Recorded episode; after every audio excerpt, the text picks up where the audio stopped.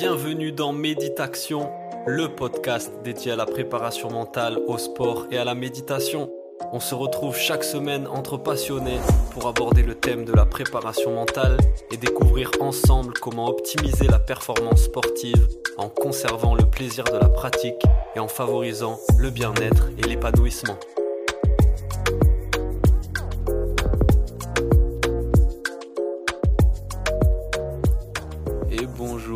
Auditeurs, chers méditateurs, auditeurs du podcast Méditation. On se retrouve aujourd'hui pour fêter les un an d'existence du podcast. Un an, un an de, de podcast, d'invités et d'échanges extraordinaires. 26 épisodes en tout, donc 26 invités, tous plus intéressants les uns que les autres, qui ont été d'accord pour partager avec nous leur expérience, leurs connaissances, leur vécu, leurs témoignages. Et personnellement, j'ai énormément appris de tous ces échanges. J'espère que c'est pareil pour vous. Donc je remercie tous les invités du podcast qui ont accepté de, se prêter au jeu de l'interview et de l'échange. Et je remercie aussi bien sûr tous les auditeurs fidèles, peut-être certains depuis le premier épisode, avec Pierre Dufresne. Ah, quel épisode, quel invité pour une première quand même, c'était, c'était exceptionnel. Peut-être certains qui ont découvert en route, certains qui ont écouté quelques épisodes, ceux qui leur paraissaient le plus intéressant. En tout cas, merci. Merci pour euh, l'attention que vous portez à, ce travail que j'essaye de faire pour diffuser un maximum la préparation mentale, la méditation, cette recherche d'optimisation de notre potentiel. Et voilà, je remercie tout le monde, les invités, les auditeurs, tous ces échanges, parfois par message aussi, parfois euh, lors de rencontres réelles, souvent autour de, tatami. Euh, grâce notamment aux interventions que j'ai pu faire dans les, clubs de jiu-jitsu brésilien cette année et de judo. Super, super, super expérience aussi. Pour, euh, cet épisode spécial un an, j'ai pas d'invité. Je suis tout seul. Je suis à mon bureau, là où j'ai enregistré euh, tous les podcasts, avec mon, fidèle micro, mon casque et mon ordinateur. Je suis tout seul, mais pas vraiment, parce que je voulais euh, faire cet, cet épisode sous forme de foire à questions. Donc j'ai sollicité sur Instagram les followers pour qu'ils puissent me poser leurs questions sur mon parcours, la préparation mentale, la méditation. Et donc j'ai eu quelques questions fort intéressantes. Euh, et je vais prendre le temps de répondre à chacune d'entre elles dans cet épisode. La première question, c'est une question de Laurence. Laurence, Laurence Cousin-Fouilla, grande, grande championne de Jiu-Jitsu brésilien, qui a été la première personne à me faire confiance et à m'inviter dans son académie AceMat à Toulouse pour parler de préparation mentale et de méditation et la question de Laurence, c'est pourquoi tu t'es tourné vers la préparation mentale et quel a été l'élément déclencheur? Super question, je pense que j'en ai jamais parlé euh, en longueur. Et il y a plusieurs éléments et plusieurs phases dans, euh, dans pourquoi je me suis tourné vers la préparation mentale. La première chose, c'est Autour de 2016, je jouais beaucoup au foot. Je jouais au foot en club, euh, plusieurs entraînements par semaine, match le week-end. Et à la base, à ce moment-là, je cherchais quelque chose pour gagner en souplesse, en mobilité, en flexibilité, quelque chose de plus efficace que les entraînements euh, de footeux qu'on pouvait faire euh, à la fin, euh, les étirements de, de footeux qu'on pouvait faire à la fin des entraînements, qui me semblaient pas super efficaces, pas super adaptés. En tout cas, je m'y retrouvais pas, j'y trouvais pas mon compte. Et à cette époque-là, j'avais une application de sport, tout ça sur le, sur le téléphone, et il proposait des, des séances de yoga. Donc je me suis mis à faire, euh, à suivre ces petites séances de yoga depuis mon téléphone chez moi avec un, juste un tapis de yoga. Dans cette optique de gagner en souplesse et en mobilité. Ce qui a marché, ce qui a été très bénéfique, pour le coup, euh, le yoga est une méthode très efficace corporellement, je trouve. En tout cas, ça m'a beaucoup apporté en complément de ma pratique sportive. Et je me suis rendu compte assez rapidement que le yoga avait aussi un impact sur l'aspect plus mental en fait. Et qu'après une séance de yoga, ben, je me sentais euh, souvent plus calme, plus apaisé. Et que petit à petit, ça commençait à se sentir un peu euh, sur, ma vie en général.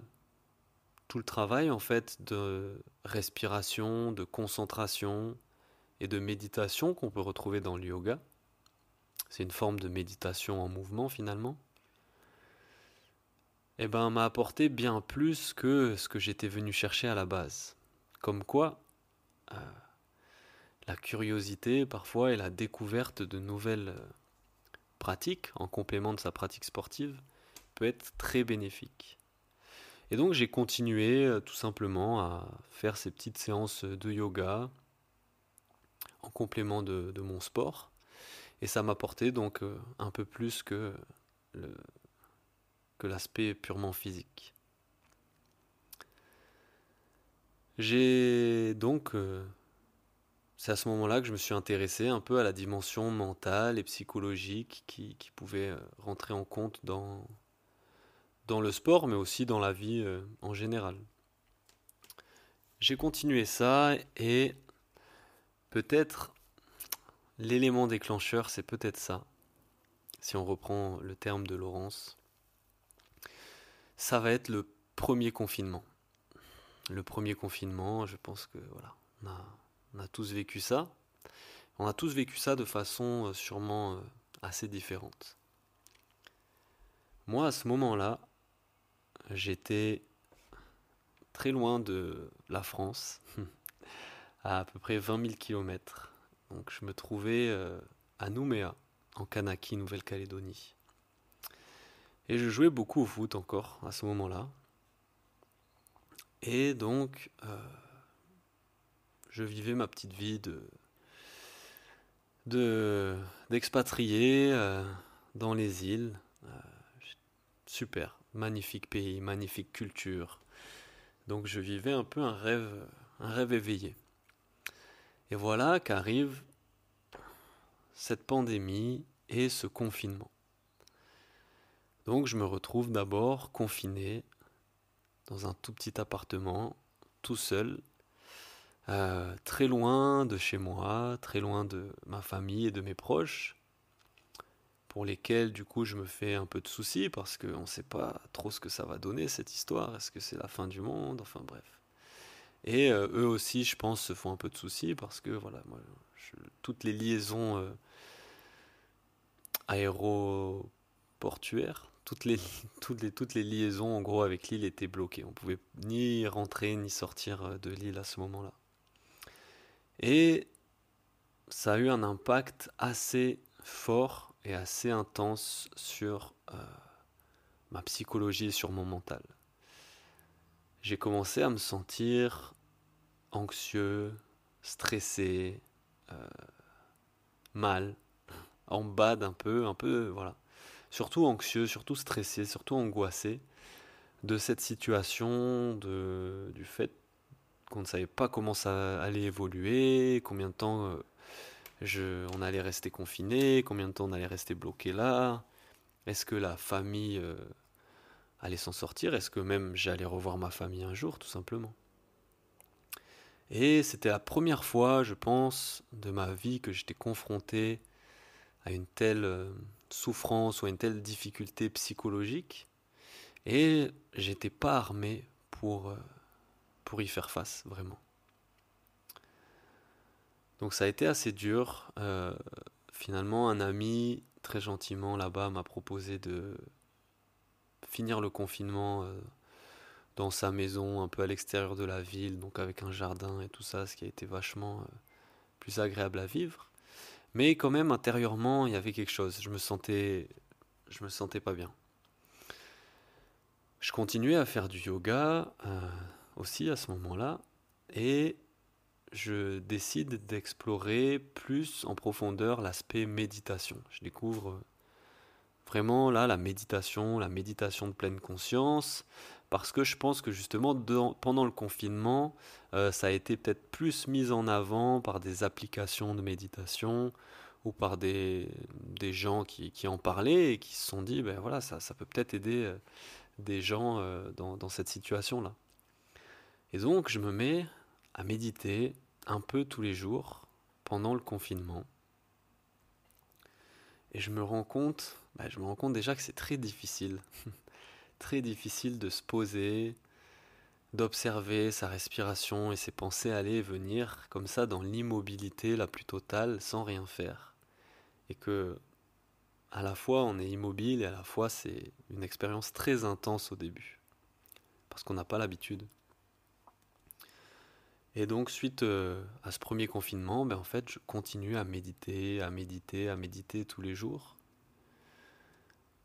Et je me rends petit à petit compte de, l'impact énorme que ça a sur mon niveau de bien-être, mais aussi de concentration, de présence à ce que je fais, et donc par là même de,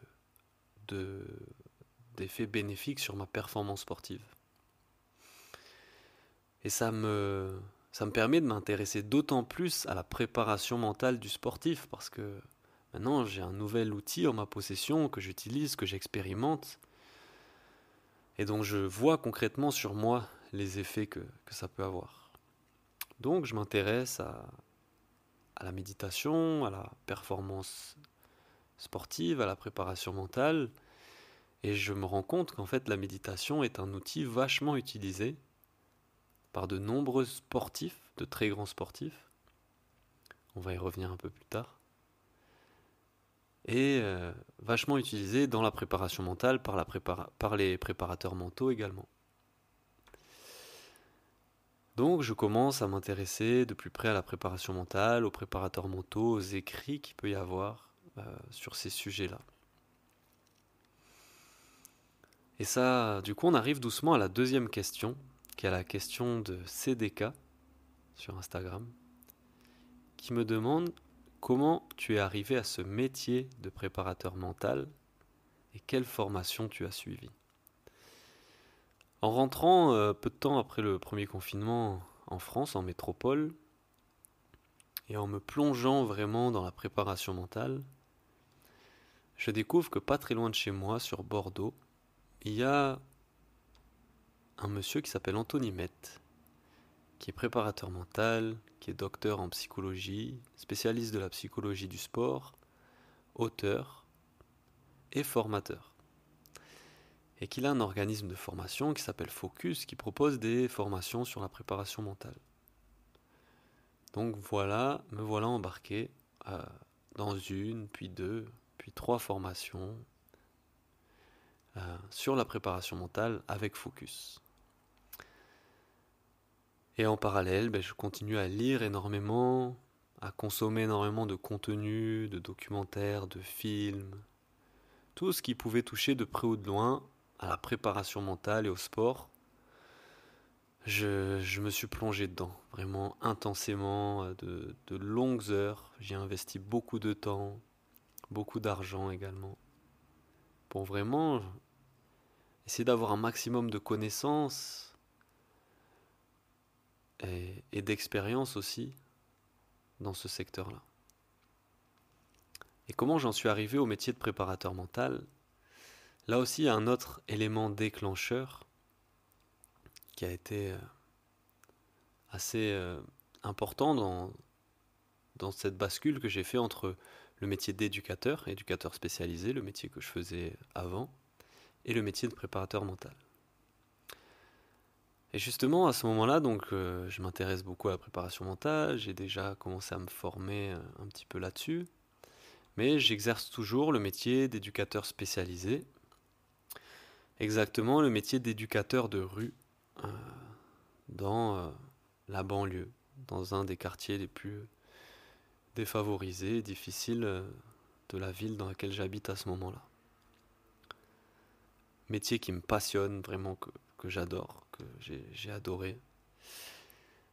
Et un jour, je suis donc euh, avec les jeunes dans la rue. C'était, ça faisait partie de mon travail. On appelait ça le travail de rue. Donc l'idée, c'est d'aller au contact des jeunes qui sont dehors pour euh, commencer à échanger avec eux et pouvoir, euh, en fonction de leurs besoins et de leurs demandes surtout, les accompagner dans leurs différentes démarches, qu'elles soient éducatives, professionnelles, judiciaires ou je ne sais quoi encore. Donc je suis euh, dans la rue et euh, je me fais tirer dessus. Oui, voilà l'histoire un petit peu, l'élément déclencheur pour le coup, qui, m'a fait euh, basculer et changer de profession. Ça a été vraiment transformateur parce que, bah, comme vous pouvez l'imaginer, c'est très violent. J'ai reçu un projectile euh, dans la jambe, derrière la cuisse. Donc je me suis retrouvé aux urgences, opéré d'urgence, passé sur le billard, euh, anesthésié, enfin voilà. Euh, et hospitalisé juste, juste la nuit, puis rentrer chez moi. Et derrière, ben, en convalescence, le temps que ma jambe se remette bien et que surtout mon mental se remette bien. Parce que l'impact de, de ce tir a été plus psychologique que physique finalement. Sur la dimension physique, je m'en suis bien remis vite remis. Sur la dimension psychologique, ça a été plus compliqué. En gros, ben, ce que disent les psychologues, c'est que j'ai souffert de stress post-traumatique. Et encore une fois, ça, produit ben, des, angoisses, de l'anxiété, euh, du stress, une forme de mal-être, ça peut être des cauchemars, euh, un sentiment de, vigilance accrue, euh, d'être en mode survie, quoi, tu es en mode survie. Et donc cette expérience, encore une fois, un peu comme l'expérience du premier confinement, me permet de me rendre compte à quel point le mental et le psychologique peut être puissant et t'emmener bas, en fait, euh, dans, dans, le bien-être, euh, dans le bad, quoi. Et je me dis,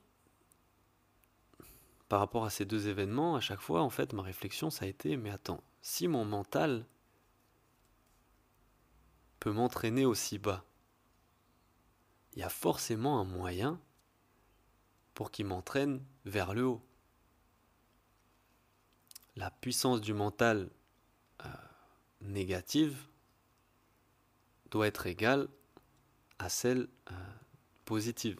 Je ne sais pas si c'est très clair comme ça. Mais en gros, je me dis, si euh, juste ton mental et tes pensées peuvent te faire bader autant, il y a moyen que ton mental, que le travail sur le mental puisse augmenter énormément ton niveau de bien-être également ce que j'avais déjà, ce que j'expérimentais déjà à travers le yoga et la méditation. Et heureusement, je pense à ce moment-là que je pratique déjà euh, le yoga, la méditation, que je suis déjà un peu renseigné sur la préparation mentale. Et déjà un petit peu plus armé, par exemple, que pendant le premier confinement, pour faire face à ce genre euh, de situation. Et donc, ben, je décide de continuer à, mettre en pratique tous ces enseignements sur le mental, sur la psychologie, sur la méditation, sur le yoga. Et je me rends compte à quel point ben, ça peut m'aider, à quel point ça peut favoriser mon bien-être, favoriser mon épanouissement, et par là même, du coup, mes performances sportives, bien sûr, parce que mes performances sportives sont directement liées à mon bien-être au quotidien, sont directement lié à qui je suis dans la vie de tous les jours. Donc si je suis euh, pas bien, si je suis pas équilibré, si je suis malheureux, je peux pas espérer performer, donner le meilleur de moi-même, exprimer mon meilleur potentiel dans mon sport. Il faut que je trouve une forme d'équilibre personnel, de bien-être, pour euh, pouvoir exprimer mon plein potentiel, être concentré, être motivé, être au top quoi. Donc voilà un peu pour répondre euh, et pas trop m'étaler non plus sur cette question de pourquoi tu t'es tourné vers la préparation mentale, quel a été l'élément déclencheur, comment t'en es arrivé à ce métier de préparateur mental et quelle formation tu as suivi. C'est vraiment du coup ce, cet épisode là du, du tir dans la jambe qui euh, m'a fait euh, changer de métier en fait et qui, m'a fait me rendre compte que vraiment j'avais envie de me tourner vers ce métier de préparateur mental. Et c'est à partir de là que eh ben, je me suis dédié 100% euh, à ce métier et à cette activité euh, de préparateur mental. Peut-être pour préciser, euh, juste sur cet épisode du tir, il y a peut-être des questions, vous posez peut-être des questions. C'était donc un tir qui était en direction des jeunes avec qui j'étais. Mais euh, moi, à ce moment-là, j'étais de dos, donc j'étais dans le groupe de jeunes, habillé pas forcément comme les jeunes non plus, mais voilà, habillé euh, de façon euh, casual, quoi. Et donc, ben, la personne qui a tiré vers les jeunes, finalement, m'a touché moi. J'ai reçu beaucoup de soutien d'ailleurs des jeunes en suivant, de leur famille aussi, de mes collègues. Mais voilà, tout ça pour dire que euh, c'est vraiment des épisodes euh, difficiles dans lesquels j'ai eu des difficultés psychologiques et mentales qui m'ont permis d'amorcer ce travail et de me rendre compte à quel point le mental pouvait être puissant à la fois dans le négatif et dans le positif. Et qu'il fallait mieux être bien équipé, bien armé et maîtriser son mental et faire tout ce qu'on pouvait pour le renforcer euh, et veiller à notre santé mentale finalement parce que euh, c'était déterminant sur comment on allait vivre notre vie au quotidien et c'est ce qui nous intéresse ici, comment on allait performer et comment on allait vivre notre sport. Je passe à la question suivante. Euh, Alexis qui me demande de quelle façon la méditation a eu un impact sur ta vie, a un impact sur ta vie? Arrives-tu à la mettre en pratique au JJB Super euh, question de Alexis. Je pense que j'ai un peu répondu à travers les premières questions. Mais pour être plus précis sur ce que m'a apporté la méditation dans ma vie, euh, je dirais que c'est vraiment cette capacité d'être très lucide et très conscient sur mes émotions, sur mes pensées, sur mes sentiments, sur tout ce qui se passe en fait. Et réussir à prendre de la distance avec ça au quotidien. C'est-à-dire ne plus être dans la confrontation, dans la lutte, très collé quoi à, ses émotions, à son stress, je sais pas, à ses sentiments, mais toujours prendre de la distance et devenir un peu observateur de tout ça. Et donc développer par là même cette qualité de présence à ce que l'on fait. Cette qualité d'être dans l'instant présent, comme on dit. Donc, euh, de, finalement, de vivre la vie plus intensément, puisque on est d'autant plus présent et concentré et focalisé sur, sur ce qui se passe. Donc, on le vit forcément de façon plus intense. La méditation m'a aussi apporté, je pense, énormément en termes de concentration et de capacité attentionnelle. Et c'est là que dans le JJB et dans le sport en général, ça peut avoir un, intérêt. Parce que tout le travail de la méditation, justement, est d'observer, par exemple, sa respiration ou ses sensations corporelles. Et très vite, on se rend compte qu'on est détourné par des pensées, par des émotions, par un bruit, et que nos capacités de concentration sur une, chose et une seule chose sont finalement assez limitées. Ce qui est naturel, c'est un peu la nature du mental. Mais on peut entraîner ces habiletés-là, ces habiletés mentales, ces capacités intentionnelles. Donc le travail de la méditation est de faire ce va-et-vient entre je suis concentré sur une chose et qu'une seule chose, ce qui est très rare aussi déjà dans notre quotidien. À quel moment on est concentré sur une chose et qu'une seule chose? Et dès lors que je suis déconcentré, déjà m'en rendre compte, m'en rendre compte le plus vite possible, et ensuite revenir à ma concentration, revenir à ce que je fais, revenir à l'instant. Donc la méditation a eu un impact énorme sur ma vie. Je dirais même que la méditation a changé ma vie, dans le sens où elle m'a permis de vraiment prendre de la distance par rapport à, à ce que je pouvais vivre et expérimenter. Finalement, être, avoir un mental beaucoup plus calme, beaucoup plus apaisé, euh, à augmenter mes capacités de concentration énormément, à augmenter mes facultés à gérer le stress. Et donc ça, ça se ressent sur tous les aspects de, de ta vie, quoi. Donc vraiment, la méditation, elle a eu un, impact énorme à travers eh ben, cette qualité de présence à ce que je fais. J'arrive à la mettre en pratique au JJB ben parce que je m'entraîne je fais cet exercice de méditation de façon quotidienne depuis euh, plusieurs années maintenant. Donc forcément, quand j'arrive sur euh, le tatami pour faire du JJB ou en fait pour n'importe quelle activité, ben forcément j'arrive avec cette qualité, cette capacité attentionnelle là. Comme quelqu'un qui s'entraîne physiquement, et ben forcément quand il va arriver en JJB, il va ramener cette qualité physique, ces qualités physiques qu'il a dans son sport, dans sa pratique.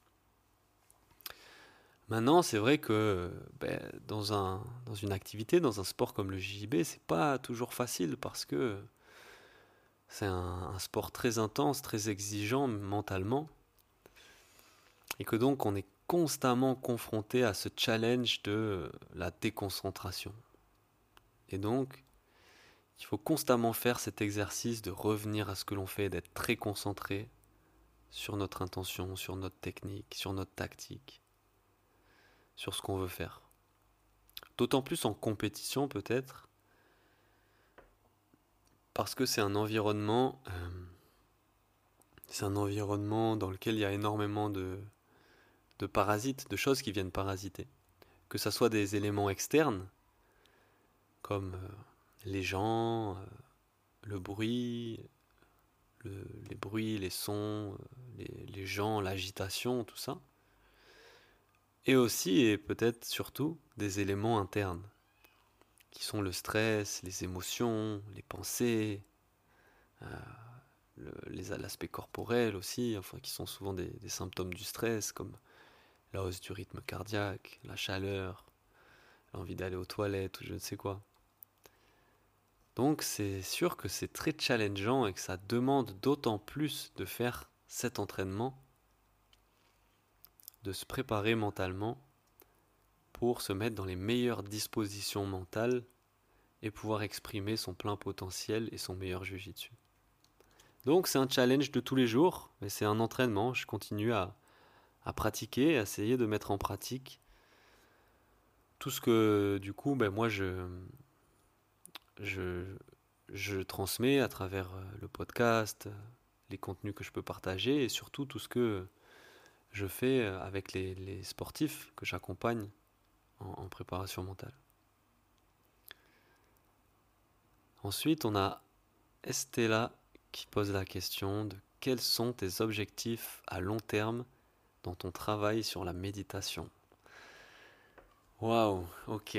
C'est une question, euh, c'est une question large parce que j'ai envie de répondre qu'en fait mon, objectif à long terme sur la méditation, moi ma pratique de la méditation, bah, c'est de continuer à pratiquer tous les jours, le plus régulièrement et le plus longtemps possible, parce que j'ai vraiment la sensation que c'est exponentiel, que c'est un effet cumulé. Plus je médite tous les jours, pas forcément longtemps en plus, mais plus je médite tous les jours sur de longues périodes, plus je ressens les effets et l'impact que la méditation a sur ma vie, sur ma pratique sportive. Donc sur le long terme, concernant ma pratique personnelle de la méditation, ça serait vraiment continuer à pratiquer de façon quotidienne le plus longtemps possible. Ensuite, sur euh, mon travail de la méditation, donc le travail peut-être euh, que je fais euh, autour de la préparation mentale, de la méditation, pour les sportifs, notamment pour les pratiquants de Jiu-Jitsu brésilien. Mes objectifs à long terme, je dirais que c'est accompagner les, les pratiquants de Jiu-Jitsu brésilien, notamment les compétiteurs, à pouvoir vivre leur compétition de manière sereine, de manière apaisée, et donc les aider à exprimer leur meilleur potentiel, à donner le meilleur d'eux-mêmes et à produire leur meilleur jujitsu. L'idée c'est vraiment de pas pas forcément éliminer tout le stress parce que le stress peut être sain et naturel, mais réussir à développer ses facultés à le gérer pour pouvoir vivre sa compétition de façon sereine et ne pas rentrer en se disant ah j'aurais dû faire ça, ah j'aurais pas dû faire ça, ah je me sentais pas top, euh, nanani, nanana. Ensuite, hmm, à long terme, j'aimerais bien aussi organiser des stages et des retraites autour euh, de la préparation mentale et de la méditation. Un peu comme j'ai pu faire dans les différents clubs dans lesquels je suis intervenu, mais peut-être plutôt euh, sur des formats un peu plus longs.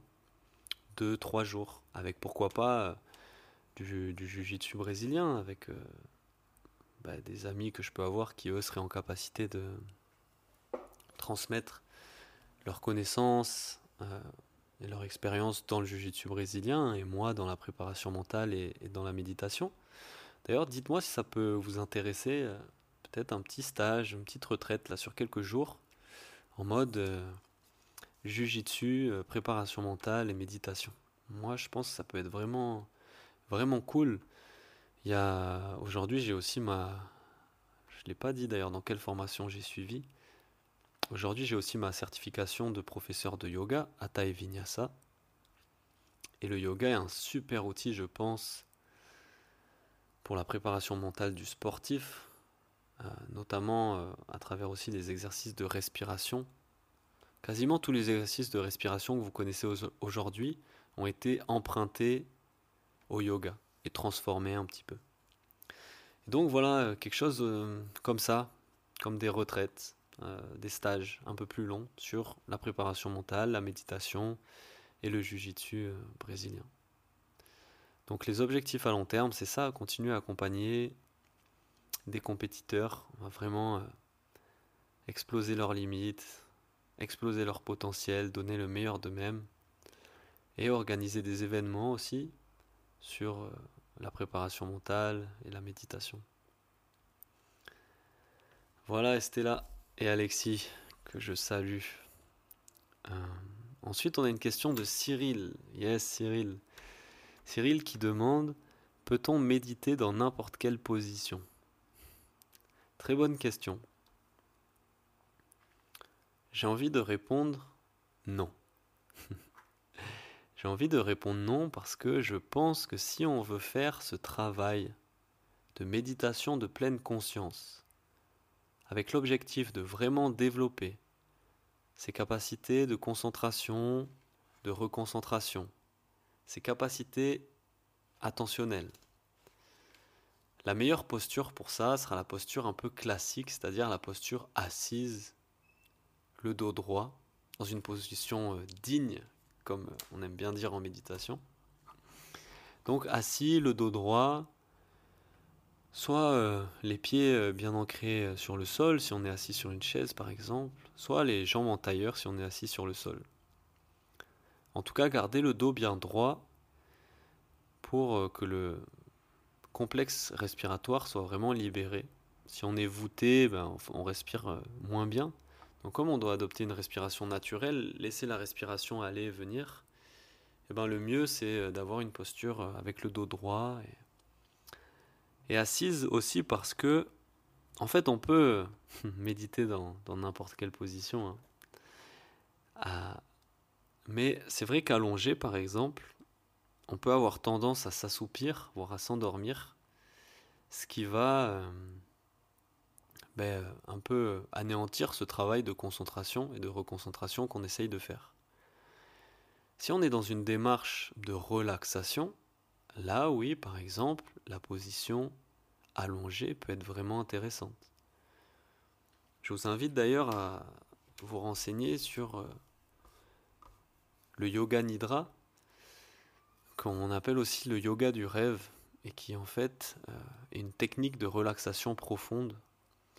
Euh, en anglais, on, le catégoriserait dans ce qu'on appelle les NSDR, euh, donc NSDR, Non-Sleep Deep Relaxation, donc relaxation profonde sans sommeil. Parce que le but est vraiment de se relaxer profondément, son système musculaire, son système nerveux, son mental. Et donc on pratique le yoga nidra comme d'autres techniques de relaxation de façon allongée. Ensuite, on peut méditer euh, dans n'importe quelle position dans le sens où cet exercice de pleine conscience, de présence à ce que l'on fait, on peut le faire n'importe où et n'importe quand. Un exercice classique, par exemple, de méditation, c'est la méditation marchée le fait de marcher en pleine conscience en étant hyper concentré sur chaque petit mouvement de notre pas, de notre marche, sur notre environnement, sur ce que l'on ressent, sur ce que l'on entend. Et encore une fois, de faire ce travail ben, dès lors que je perds ma concentration, je perds ma présence à l'instant, hop, j'y reviens. Donc la méditation marchée est un exercice super que je recommande aussi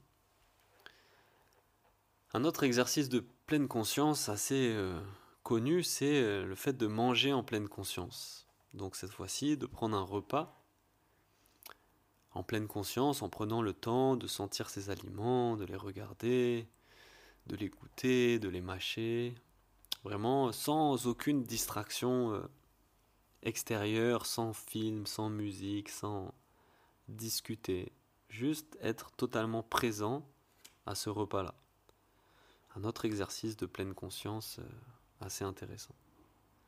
Et le but de tout ça, du coup, pour répondre à la question de Cyril, eh ben, c'est vraiment de développer cet état méditatif, cet état de pleine conscience et de présence et de concentration à ce que je fais dans tous les aspects de ma vie.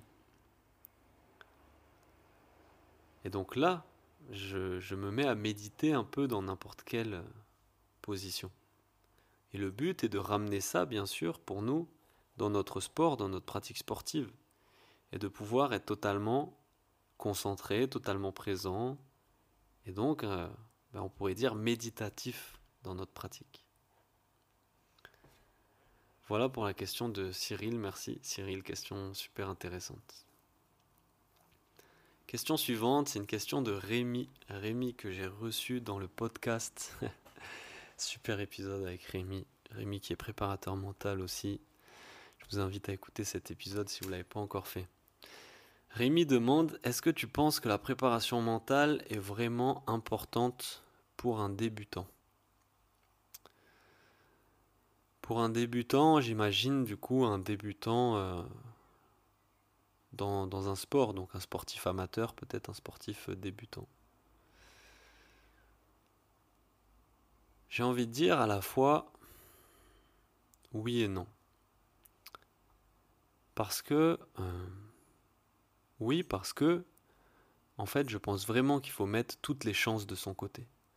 Et donc de s'intéresser à tous les aspects de la performance sportive qui sont la technique, ce sur quoi un débutant va vraiment euh, se concentrer en priorité peut-être, la tactique, si on fait des compétitions, ça va être hyper important, le physique, qui est pas négligeable aujourd'hui, même, même dans un sport amateur. C'est quand même le corps qui nous, qui nous sert pour le, pour le sport. Et le mental, qui est souvent le petit oublié, le petit sous-estimé de, ces quatre piliers-là de la performance. Donc oui, je pense que c'est important parce qu'il faut mettre toutes les chances de son côté et parce qu'on sait aujourd'hui que la dimension mentale a un impact énorme sur la performance sportive. Et donc ça peut très bien aider un sportif débutant comme ça peut aider un sportif euh, professionnel. Maintenant, si on compare un débutant un sportif amateur ou un sportif professionnel, un sportif de haut niveau, ben, je dirais quand même que la préparation mentale est d'autant plus importante pour un sportif professionnel et de haut niveau, et que même à ce niveau-là, elle est indispensable. On ne peut pas aujourd'hui, en 2023, selon moi, faire du sport de haut niveau sans faire de préparation mentale. De la même manière qu'on ne peut pas aujourd'hui faire du sport de haut niveau sans euh, s'entourer d'un préparateur physique, d'un nutritionniste peut-être, d'un spécialiste en nutrition.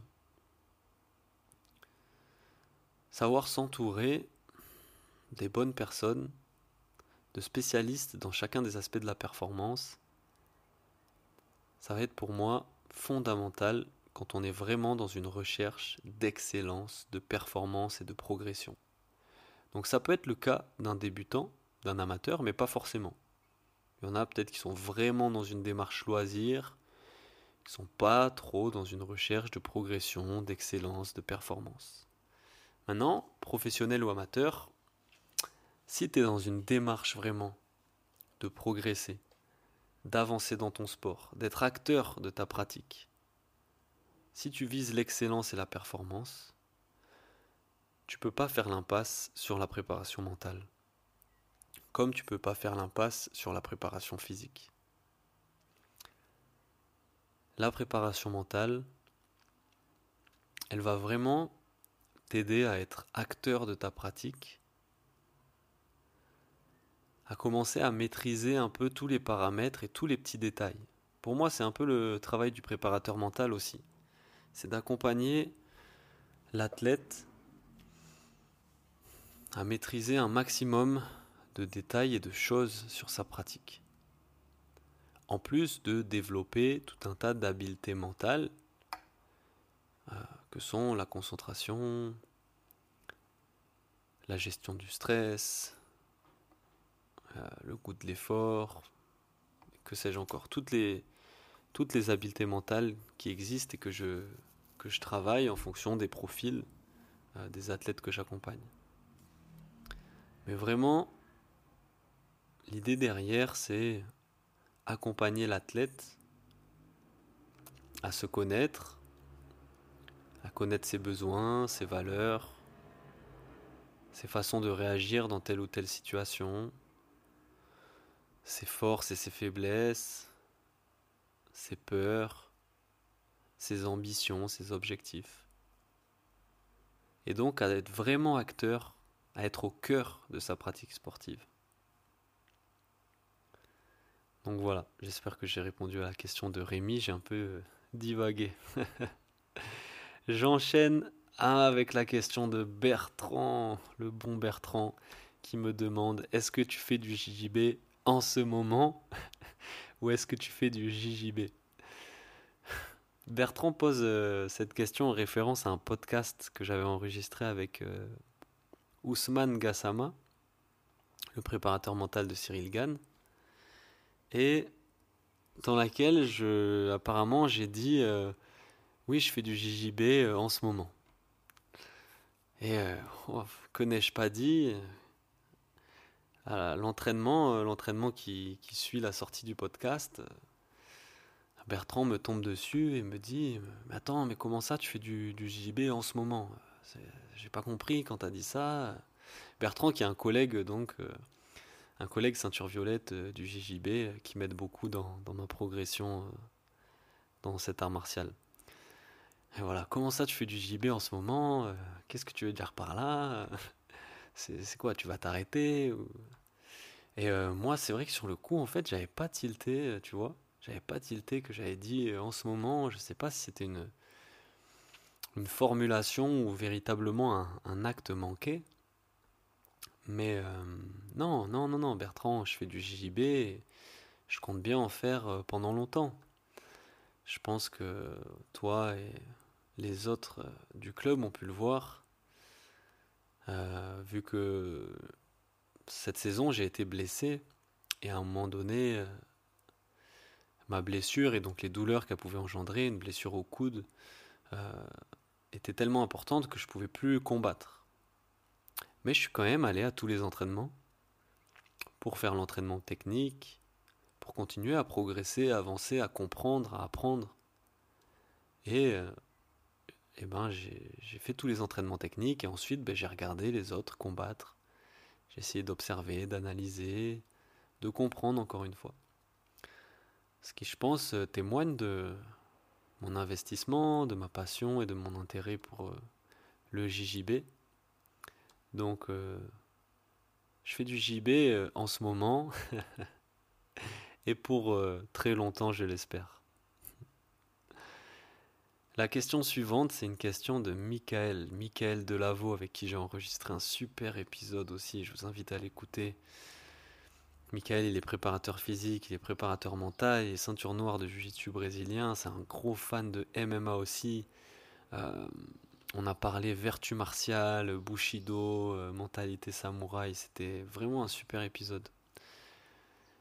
Michael demande Je serais curieux de savoir comment tu lis la préparation mentale et la crise d'angoisse. Waouh. Eh bien, encore une fois, je peux parler de ma propre expérience et revenir sur ce premier confinement dans lequel je pense du coup ben, j'ai été sujet à ce qu'on peut appeler des crises d'angoisse. Et je dirais qu'à ce moment-là, quand tu es dans ce moment de crise, quand tu es dans le rouge complet là, tu veux pas entendre parler de préparation mentale ou de méditation. Et c'est pas dans ces moments-là que tu vas te poser, fermer les yeux et suivre ta respiration. Hmm. Parce que tu es dans le rouge, euh, c'est impossible en fait. Donc je sais que moi dans ces moments-là, eh ben, euh, le sport était euh, mon, remède en fait. Je sortais courir, je sortais jouer au ballon, je frappais dans un sac, euh, voilà. en fait, vraiment, j'avais besoin à ce moment-là de sortir, de faire descendre en fait le niveau d'anxiété, le niveau de faire descendre le rouge, quoi. Et pour ça, il me fallait du mouvement, il fallait que je bouge, il fallait que je transpire, il fallait que je, que je joue, voilà. Maintenant, c'est là que la préparation mentale intéressante parce que la préparation mentale t'apprend justement que, ok, quand tu es dans le rouge complet, tu peux pas euh, te poser, méditer, respirer peut-être.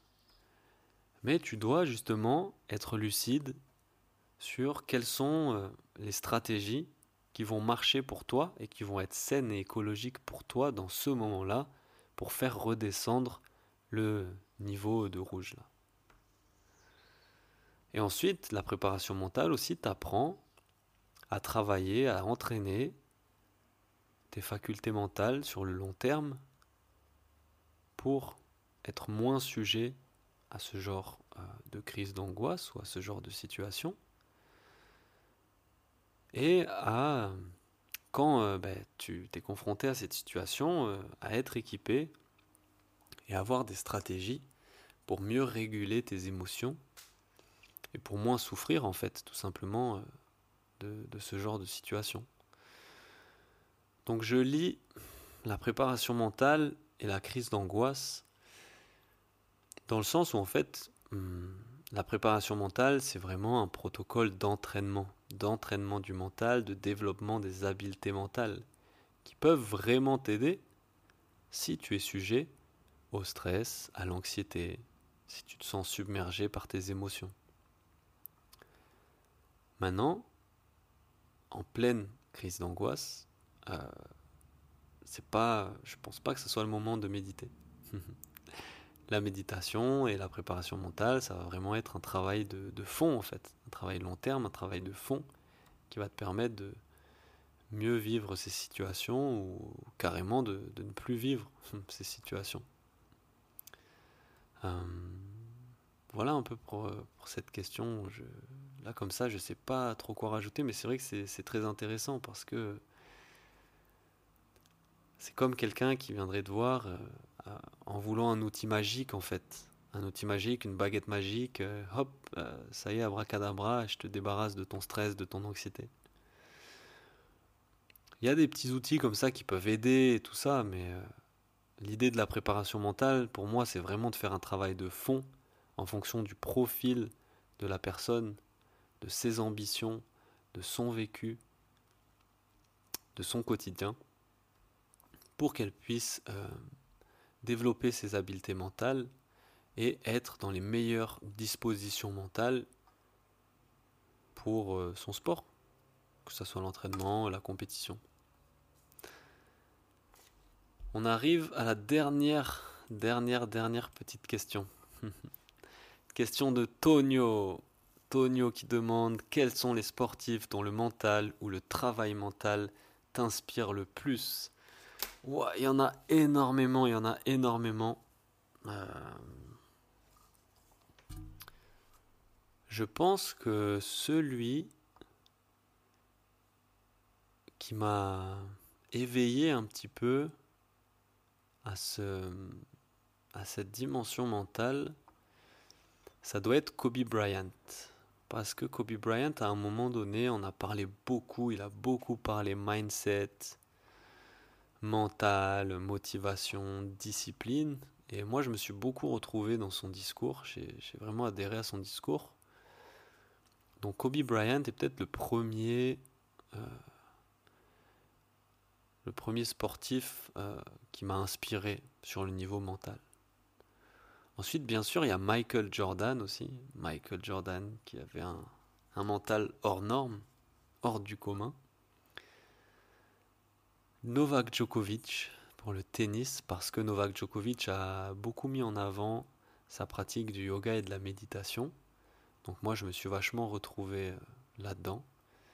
Et il en parle beaucoup, euh, il a écrit même là-dessus, donc vraiment intéressant. Kylian Jornet, Kylian Jornet qui est un trailer, un espèce d'extraterrestre du trail et qui lui aussi, enfin la dimension mentale de, son approche est énorme. Et donc il a écrit des, bouquins très intéressants sur, euh, sur son témoignage, sur ses courses et sur son mental. Qui d'autre? Qui d'autre? Euh, Mohamed Ali, Mohamed Ali, bien sûr, aussi. C'est peut-être lui, en fait, le premier euh, qui m'a matrixé un peu sur l'aspect euh, mindset.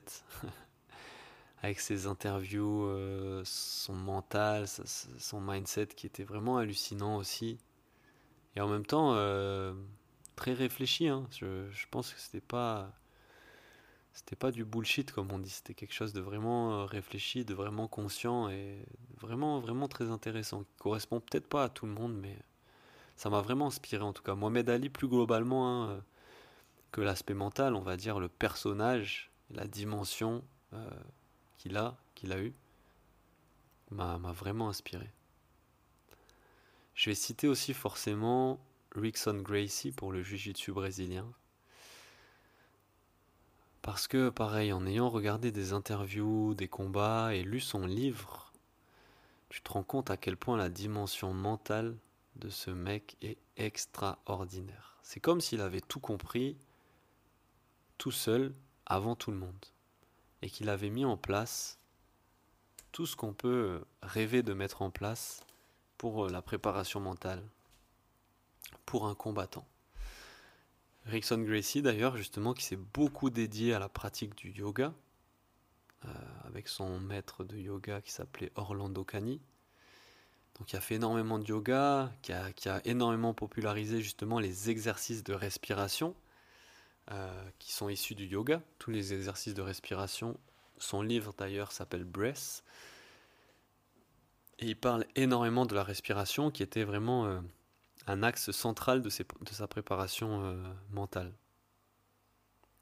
Donc Rickson Gracie, vraiment très inspirant. J'invite ceux qui font du jiu-jitsu brésilien à lire son livre Breath parce que vraiment, on y, trouve plein, plein, plein de pépites sur, euh, la dimension mentale et la préparation mentale d'un combattant. Si on reste sur les combattants, il y a Georges Saint-Pierre, Georges Saint-Pierre aussi qui a écrit un livre, Le sens du combat, qui est exceptionnel. On se rend compte aussi que voilà, son mental, son mindset, il avait en fait une détermination et une persévérance à toute épreuve. Ce qui lui a permis de, de devenir un des plus grands, si ce n'est le plus grand combattant de MMA de, toute l'histoire de ce sport. Georges Saint-Pierre, Teddy Riner aussi qui a beaucoup parlé de préparation mentale, qui lui a intégré la préparation mentale très jeune dans sa carrière, qui a été suivi euh, par une psychologue du sport et qui, qui a très vite compris aussi l'importance euh, du mental dans, dans, la performance et qui est toujours euh, entouré, accompagné à ce niveau-là depuis très jeune. Donc Teddy Riner est aussi très inspirant à ce niveau-là. Quel autre sportif euh, qui aurait pu m'inspirer au niveau mental? En vrai, il y en a plein, il y en a plein, peut-être d'autres sur lesquels je pourrais moins euh, détailler, mais ces grands athlètes qui ont marqué leur sport justement par leur, leur hargne ou leur discipline ou leur mindset hors du commun. Je pense à Raphaël Nadal. Je pense à Mac Tyson dans un style euh, un peu particulier. Je pense, je pense à Kelly Slater pour le surf. Euh, Zlatan Ibrahimovic pour le football, il a un mental quand même assez euh, hallucinant. Et la liste est longue, vraiment la liste est longue sur euh, les sportifs, mais globalement c'est justement je pense les, les sportifs moi qui m'ont le plus inspiré et influencé au niveau mental. Faisant du sport depuis tout jeune et depuis tout petit, j'ai toujours été fasciné par le sport par la performance sportive et par les sportifs. À la télé, je regardais et je regarde encore que le sport, mais je peux regarder tout. De l'athlétisme, du kayak, euh, du foot, du rugby, de la boxe. Tout ce qui est sport, ça va m'intéresser, je vais regarder et je trouve ça vraiment inspirant parce que ça représente vraiment pour moi le, des valeurs qui sont très importantes comme le dépassement de soi, le goût de l'effort, la discipline, la détermination, la persévérance. Donc je continue à, admirer les sportifs et les sportifs continuent à m'inspirer euh, dans ma vie de tous les jours. Voilà, on arrive euh, à la fin de cette foire aux questions. J'espère que j'aurai pu euh, apporter quelques éléments à vos questions. J'en profite pour vous remercier encore une fois pour ces un an d'existence du podcast. Merci à tous ceux qui suivent, à tous ceux qui écoutent, que ça soit euh, dans l'anonymat, la, la confidentialité, parce que je pense que la majorité des gens qui écoutent, j'ai sûrement jamais euh, parlé, échangé avec eux. Donc je vous remercie vraiment d'être là au rendez-vous mais aussi bah, tous ceux euh, qui peuvent me soutenir en m'envoyant des petits messages, en commentant, en likant les vidéos et les podcasts.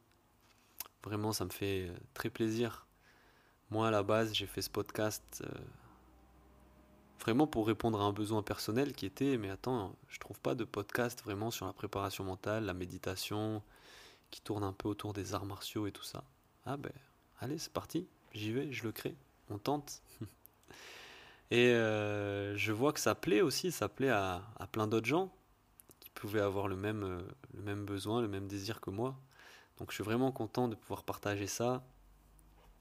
On va repartir pour une deuxième année avec de nouveaux invités. J'ai quelques invités de programmer, j'en ai quelques-uns en tête. Donc euh, super, super motivé, super content de pouvoir reprendre sur une nouvelle année.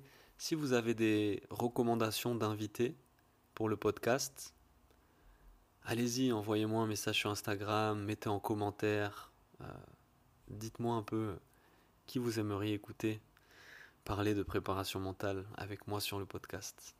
Et n'hésitez pas ben, à partager le podcast avec vos amis, avec vos proches, avec vos communautés. N'hésitez pas à me faire des retours, à mettre des petits commentaires, des petits likes, ça fait avancer euh, l'aventure méditation et c'est notre aventure, on avance tous ensemble là-dedans. En tout cas voilà, merci beaucoup, merci pour votre attention encore une fois, j'espère que vous avez passé un agréable moment en ma compagnie. Je vous souhaite beaucoup de réussite, beaucoup de bonheur pour la suite et je vous retrouve dans un prochain épisode. Ciao